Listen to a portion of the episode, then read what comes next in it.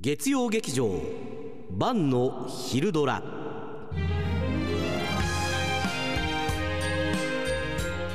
一回お休みをいただいておりました晩の昼ドラのコーナーです。毎回一つですね岡山にちなんだお題昼ドラワードを発表しましてそのワードを含んだドラマの設定ストーリーをリスナーの皆さんから募集します。でその設定メールをですね、えー、マテルン D をはじめ私たちがミックスをして一つのミニラジオドラマを作るというコーナー。まあ、このコーナーは RSK のポッドキャストでも配信しています。で、えー、今週の「昼ドラワード」は遊園地っていうことなんですがま行、楽シーズンね、えー、遊園地にも行きたいでさあね。えー、小島の和州山ハイランドとか、まあ、かつては千堀公園なんていうのもあって、まあ、岡山もみんなで楽しめる遊園地があるわけですが今回ねあのー、一つポイントが加わりました。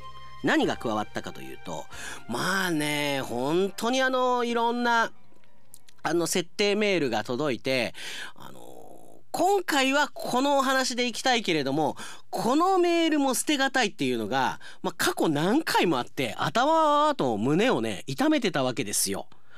で、えー、まあ、そういう中でねあのポッドキャスト限定のアフタートークねあの当選者をねもう1名発表することにいたしました。ですから採用されなかったけれどもそれは素晴らしかったっていう、えー、方に1名、えー、缶バッジをプレゼントすることになりましたのでたとえ採用されなかったとしてもねチャッピーあのー、頑張ってくださいっていうことになるわけですよ、えー、そんなチャッピーはですね最近はお風呂で昼ドラを考えていますというねもう無理やりメールテーマにかこつけてきたのかわからないですけれども月曜日からねあの金曜日までのあの昼ドラこんなことを考えて最後は添削してみたいなスケジュールまで書いてきてくれてますけれどもね、えー、これが本当かどうかはね、えー、分かりません。でもねチャッピーはいつもね素晴らしい、えー、設定メールをくださるんですよね。というわけで今日採用されたメールを発表いたします。まずはニャーミポン。岡山に住む男性大輔は絶賛片思い中の女性に告白するべきデートプランを考えていた。ネットで調べた結果瀬戸内海が見える遊園地に行くことに決め脳内趣味シミュレーションを何度もした。当日デートプランまずメリーゴーランドなどに乗った後観覧車に乗るつもりでいたのだ。ネットでの噂だと観覧車がてっぺんについた時告白すれば思いが叶う点点点こういうのをね、えー、採用いたしました。そしてもう一人。チャッピーどうだったんでしょうか。小太郎の下僕さんおめでとうございます。昨日もシースタでチャッピーに会ったのに。ごめんねチャッピー。いじってね、えーとある遊園地でデートを楽しむ竹雄とみちる。竹雄はこの日朝から緊張していた。3年間付き合ったみちるに初デートをした遊園地でプロポーズをしようと決めていたからだ。ああこれも観覧車ですね。頂上に達した時結婚してください。昔から憧れていたシチュエーション。これだんだん上がってきた時に。ただここからまた違うんです。一番てっぺんに登ってきた時に園内アナウンスが飛び込んでくる。今この遊園地の観覧車を乗っ取った。なんと観覧車ジャックだ。果たして犯人の要求とは何なのか。竹尾は無事みちるにプロポーズできるのか。ということで晩の昼ドラお聞きください。晩の昼ドラ恋の神様桃太郎ランド。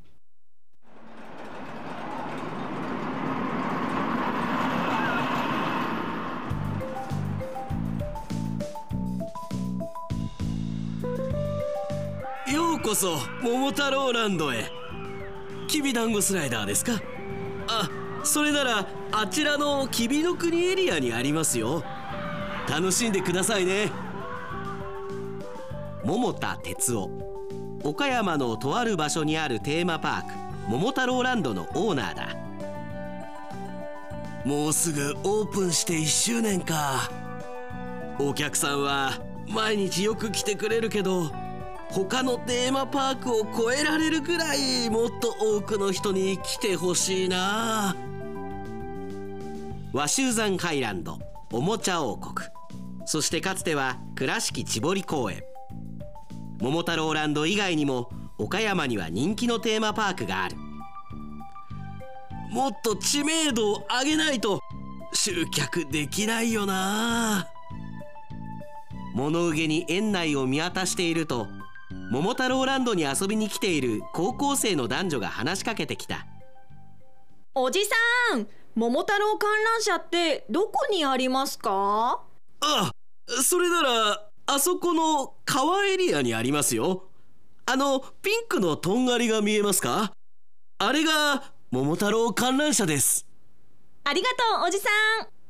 カップルかな？青春してていいないちいちおじさんっていうのは余計だけどな。ああいう若者たちの間でここが有名になればもっとお客さんも来てくれるんだろうな。観覧車に向かう高校生の背中を見送りながら哲夫は知名度アップの方法を考え続けたのだった。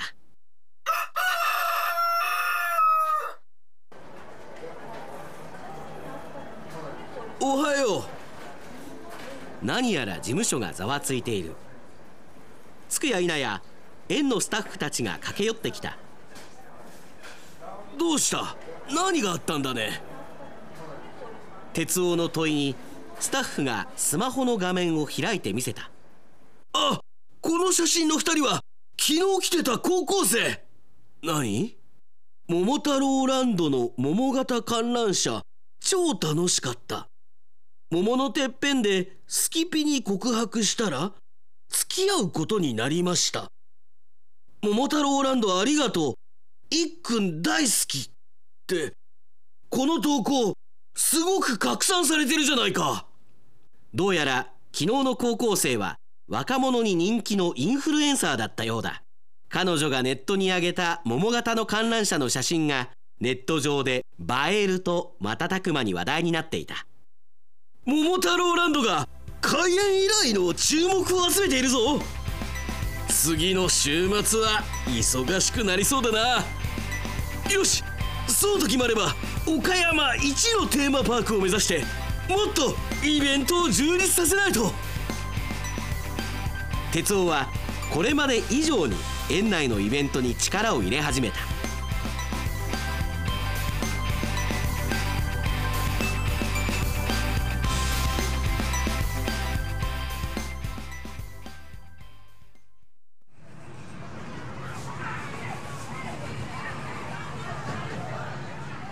それからというもの桃太郎観覧車は恋愛成就の観覧車として全国から多くの人が訪れるようになった。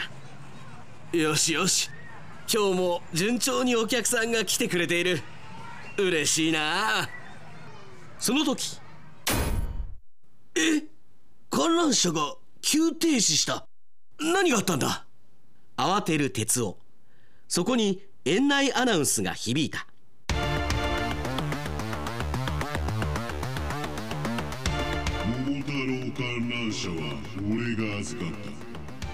この遊園地の責任者聞こえるか？今から俺の言う通りにしろ。さもなければこの観覧車を爆破する。観覧車を爆破？この男は何を言っているんだ？要求は一つ。今すぐに1億用意しろ。それだけだ1億円だと？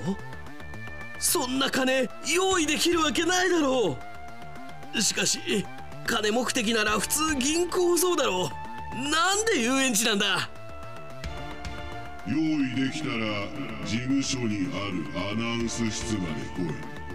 早くしないと観覧車に乗ってる奴らの命はないぜ。どうすればいいんだ？とはいえまずは警察に連絡。それと他のお客さんの安全確保だ。早く1億出せよ。警察が来たら爆破するぞ。園内はパニック状態。警察を待っている時間はなさそうだ。よしやるしかないな何かを思い立った哲夫は犯人のいるアナウンス室へ一目散に駆け出したお前が犯人かお、オーナーさんじゃないか。もう1億用意してくれたの？なかなか話がわかるオーナーさんじゃない。じゃあ、早速。哲夫は素早い動きで男を懲らしめあっという間に犯人は床に伸びてしまった。年は取ったがこう見えて俺は空手の黒帯なんだ。悪く思うなよ。犯人の手足を縛った後哲夫はマイクに向かって話し始めた。桃太郎ランドにお越しの皆さんこんにちは。桃太郎です。先ほど鬼ヶ島の鬼が園内を襲っていたのですがもう安心してください。鬼は私が退治しました。観覧車に乗ってる皆さんも安心してください。そうだ。鬼ヶ島にあった財宝も奪い返したので今から皆さんにお裾分けします。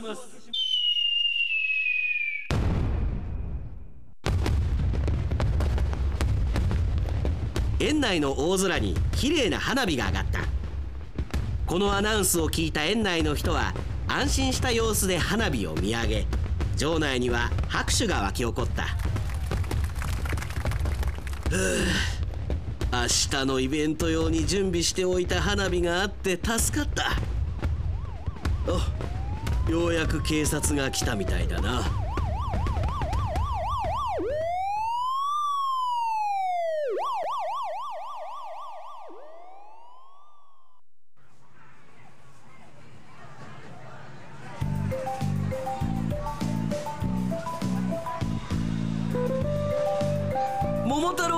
覧車に乗られる方はこちらでお待ちください。事件後桃太郎ランドは2週間ほど休園したものの今はこれまで通りのにぎわいを取り戻している。警察によると実は爆弾は犯人の狂言で実際は何も仕掛けていなかったそうだ。迷惑な話である。っていうかこの前の事件での俺の対応が素晴らしいっていろんなところで話題になってるらしいな。ランドだけじゃなく俺も有名になるのか。困るな。お気楽なオーナー哲夫。今日も桃太郎ランドには恋をしている男女であふれている。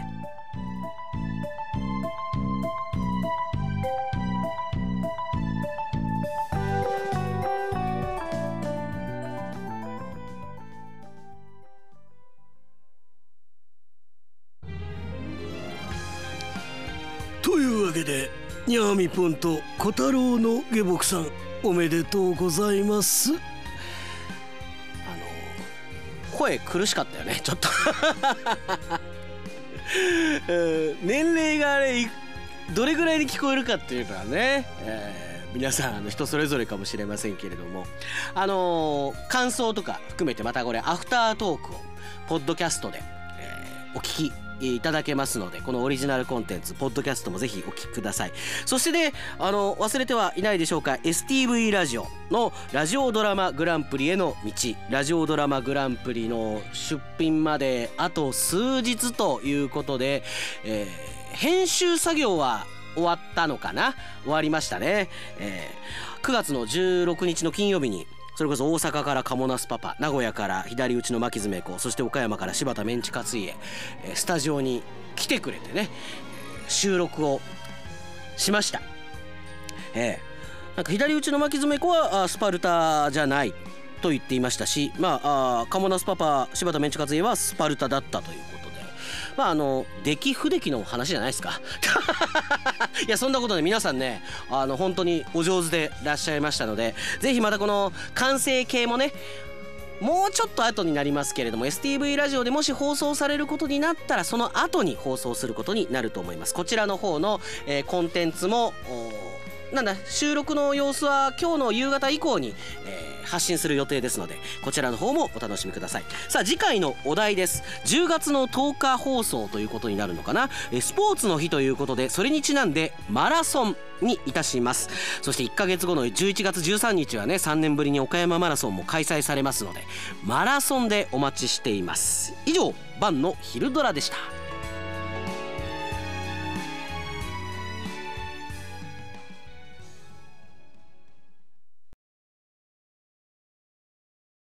はいそれでは晩の昼ドラアフタートークです。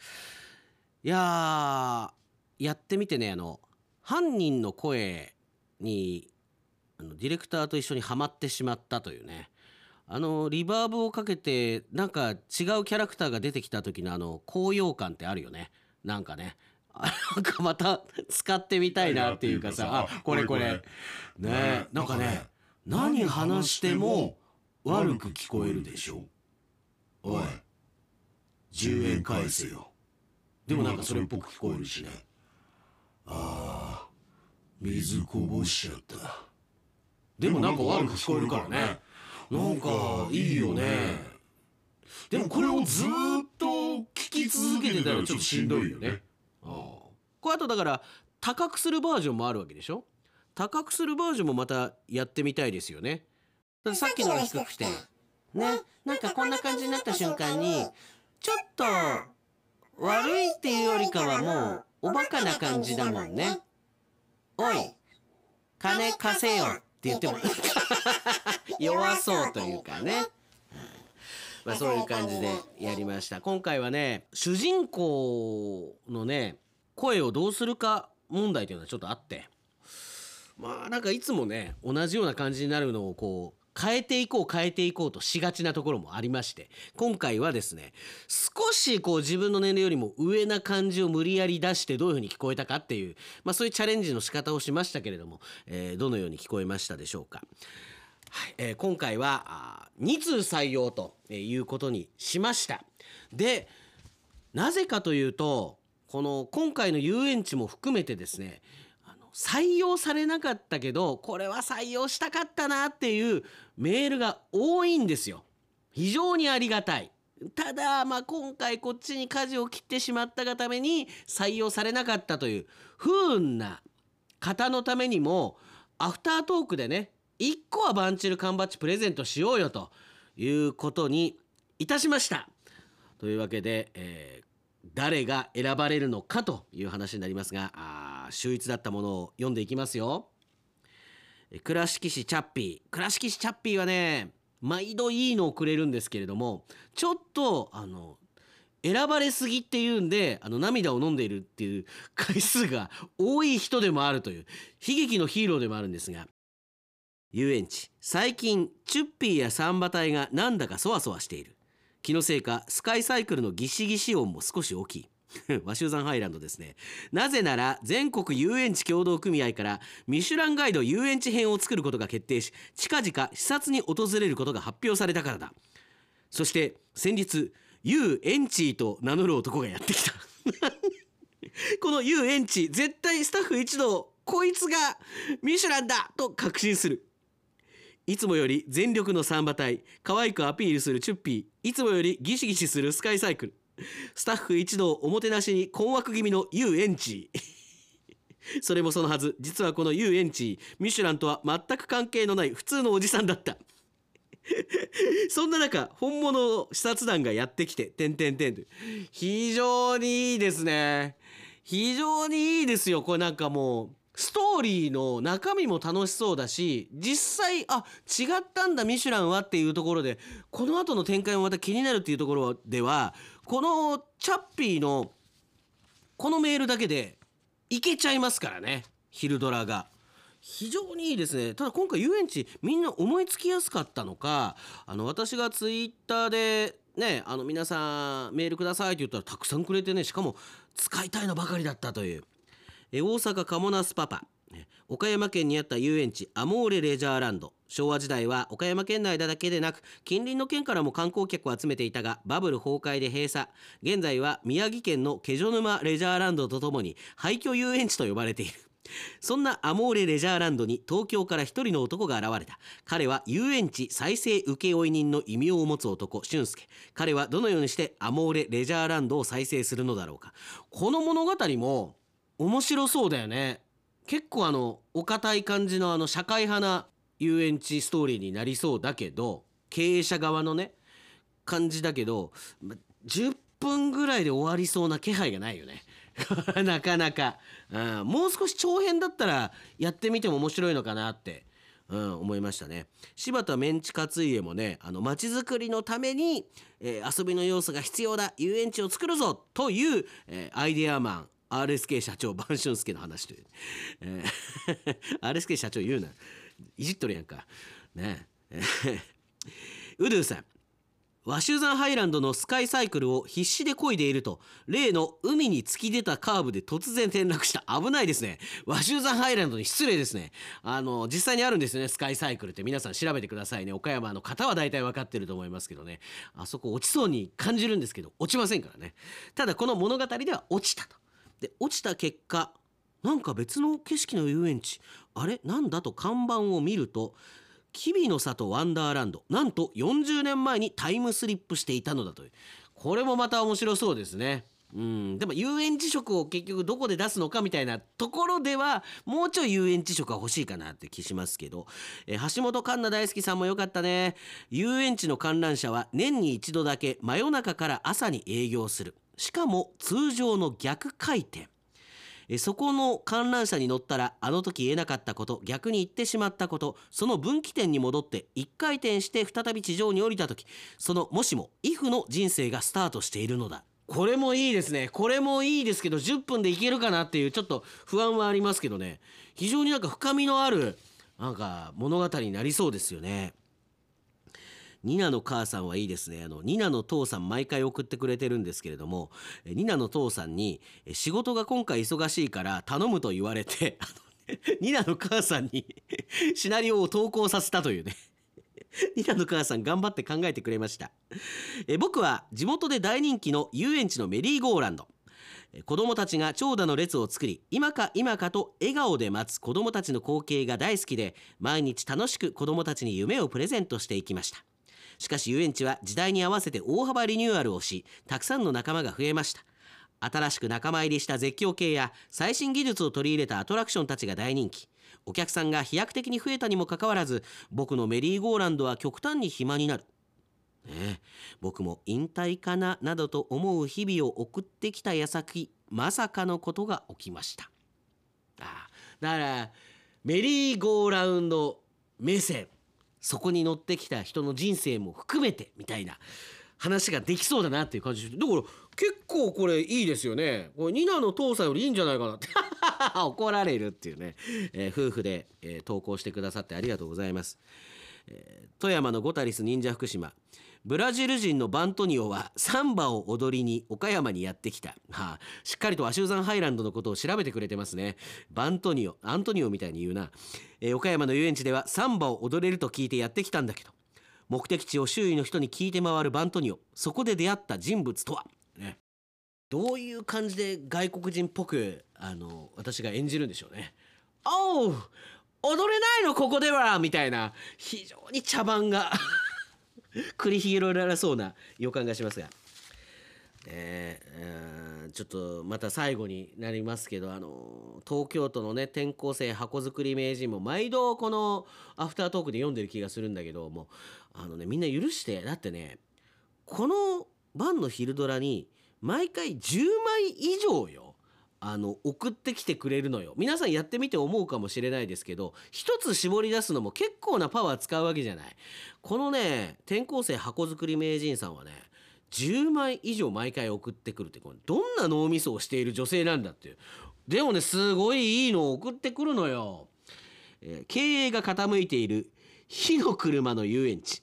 乗り物は園長の肩車と副園長の手押し車しかない。がなぜか子供たちに大人気。火の車と肩車と手押し車って ただ車って言いたいだけじゃねえかみたいな感じですけど嫌いじゃないんですよね。雨にやられてエンジンがいかれてしまったポンコツの乗り物をゴッドフィンガーと呼ばれた伝説の職人があらゆるテクニックを駆使して再生させる感動もとい感動ストーリーというね。あの若い女性でありながらこの下ネタもねちょいちょい入れてくるんですよね。離婚寸前の倦怠期の夫婦が誰でもラブラブになれる遊園地を訪れたことで再び熱々になることができた大人のラブストーリー。これなかなか良さそうじゃないですか。ね確かにあのー終わりそうなカップルがラブラブに戻れる遊園地ってなんか夢あっていいですよね。あいいの送ってきたなと思ったら最後、えー最後のセリフ奥さんのどんな乗り物よりもあなたの上が一番好きよ。これで締めてくれというね。あの下ネタじゃねえかっていう。かと思えば遊園地と愛園地って一言だけ書いてるね。嫌いじゃないですよね。だからどうしたんだっていう。それをなんかどうにか俺らに料理しろよみたいなこういう一行も嫌いじゃないです。一行でもいいですからね皆さんね。えというわけであの皆さんねまだまだいただいたんですけれども、え今回読んだ中から、えー一つ決定いたします、えーもう決めています。倉敷市のチャッピーおめでとうございます。もうねあの使われる寸前であの涙を飲んだあ分ねこうもう蓄積されました、えーこの後もありませんけど、えーチャッピーさんもコンプリートしてますがあバンチル缶バッジをまた日本語バージョンでもプレゼントしましょうか。英語バージョンですかね。あ数少ないものあこちらの在庫の多いものをプレゼントいたしますのではい、えーお待ちください。はい、えー今回もたくさんいただいてありがとうございます。次回は10月10日放送ということで、えースポーツの日、えーまあ、岡山マラソンもありますし11月に。マラソンという、えーヒルドラワードで皆さんからあ設定メール募集いたします。どしどしご応募ください。以上アフタートークでした。